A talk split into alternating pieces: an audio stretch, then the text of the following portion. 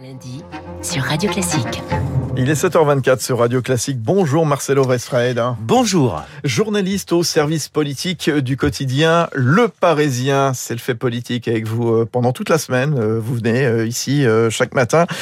Fin d'année en demi-teinte pour Édouard Philippe. Édouard Philippe qui a lancé son mouvement Horizon début octobre s'attendait sans doute à un démarrage plus rapide pour son mouvement. Qu'est-ce qui s'est passé? Oui, c'est une fin d'année compliquée hein, pour Édouard Philippe. Certes, il reste la personnalité la plus populaire, mais l'arrivée de Valérie Pécresse contrecarre ses plans car la candidate de droite a le même ADN que lui. Hein. Les deux ont soutenu Alain Juppé, les deux ont longtemps défendu une droite modérée. Dans leur discours, les deux utilisent d'ailleurs la même formule. Il faut remettre de l'ordre dans les comptes et dans la rue. Face à ces offres concurrentes, beaucoup d'élus de droite qui étaient prêts à basculer ont décidé d'attendre, d'attendre pour voir de quel côté retombera la pièce. C'est un problème pour Horizon qui voulait enregistrer de gros ralliements.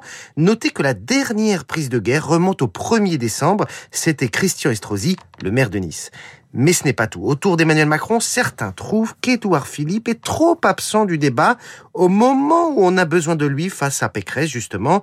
Certes, il a envoyé une ou deux piques dans la dépêche du midi, c'était la semaine dernière, mais il ne court pas les plateaux. La raison, c'est qu'Édouard Philippe est concentré sur la construction de son parti. Or, ça patine. Édouard Philippe n'arrive toujours pas à fusionner avec Agir. Agir, c'est le petit parti de droite dirigé par le ministre du Commerce extérieur Franck Riester. Ça devait être tranché euh, encore mercredi dernier. Puis, Agir a freiné. Il y aurait eu, euh, confie certains cadres, un ordre venu d'au-dessus. Euh, au-dessus, c'est-à-dire de, de, qui, de où De l'Élysée, euh, l'Élysée qui aurait demandé que cette fusion soit reportée à janvier, histoire de ne pas brouiller les messages après l'interview d'Emmanuel Macron, histoire peut-être aussi de laisser mijoter un peu Édouard Philippe, qui soutient le président, mais qui, dans le même temps, creuse son sillon pour l'après-Macron. En tout cas, ce report met en rogne les philippistes.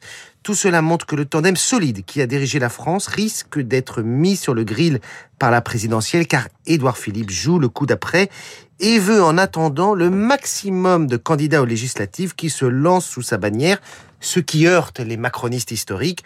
En amour comme en politique, il est difficile de courir deux lièvres à la fois. Tout juste, ce sera le proverbe du jour, Marcelo Vesfred, qu'on lit dans le Parisien évidemment, donc euh, toute la semaine, et qu'on retrouvera également ici au micro de Radio Classique à partir de demain pendant cette semaine de fête. Merci, bonne journée. Marcelo Vesfred, David Abicard, bonjour. Bonjour Fabrice. Il est 7h26, les titres de la presse avec vous et à la une ce matin, l'exception française.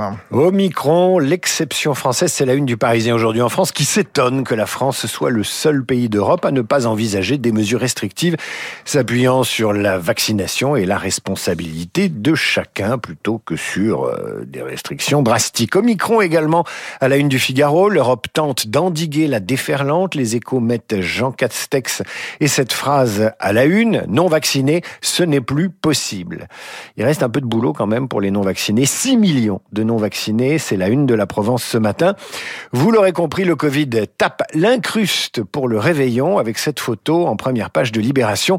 Un magnifique virus bien rond, bien doré à la place de la dinde de Noël. Comment Macron, lui, va-t-il muter en candidat? C'est ce que vous explique l'opinion ce matin. Et puis j'ai découvert un nouveau mot en lisant le Parisien ce matin, natalophobe. Vous savez ce que c'est qu'un natalophobe, ah, Fabrice? Ah si, euh, quelqu'un qui aime pas Noël? Oh là là, ce que vous êtes Non, non, parce que fort, Natal, a euh, ouais, faire des faits voilà, avec vous. Bah, je parle couramment espagnol, c'est peut-être pour ça aussi. La nativité, ouais, c'est exactement ça. Exactement, voilà David Abiker. Alors on n'est jamais abikérophobe, on l'aime évidemment, et on le retrouvera tout à l'heure à 8h30 dans la revue de presse très complète, aux côtés de Renaud Blanc. Bonjour Renaud. Bonjour Fabrice. Il est 7h28, vous recevrez, alors ça va être super classe tout à l'heure, Eric Emmanuel Schmitt. Eh ben absolument, il publie le tome 2 hein, de la traversée des temps. La traversée des temps, c'est, il le dit lui-même, hein, l'œuvre de sa vie, l'histoire de l'humanité en 5000 pages. Le tome 2 en cette fin d'année, un roman historique, philosophique, mais aussi euh, d'idées et d'aventures avec un héros immortel que l'on suivra à travers les âges. Eric Emmanuel Schmitt nous embarque pour la Mésopotamie, l'agriculture, l'écriture, les frontières et les mêmes questions que l'on se posait il y a 5000 ans et aujourd'hui. Rendez-vous à ne pas manquer, 8h15 sur Radio Classique. L'histoire de l'humanité, on pourrait prolonger euh, la discussion à 8h40 avec Luc Ferry. Luc, tous les lundis sur notre antenne. La politique, bien sûr, la présidentielle, mais aussi le Covid et la signification de la fête de Noël. Luc Ferry dans Esprit Libre, juste après la revue de presse de...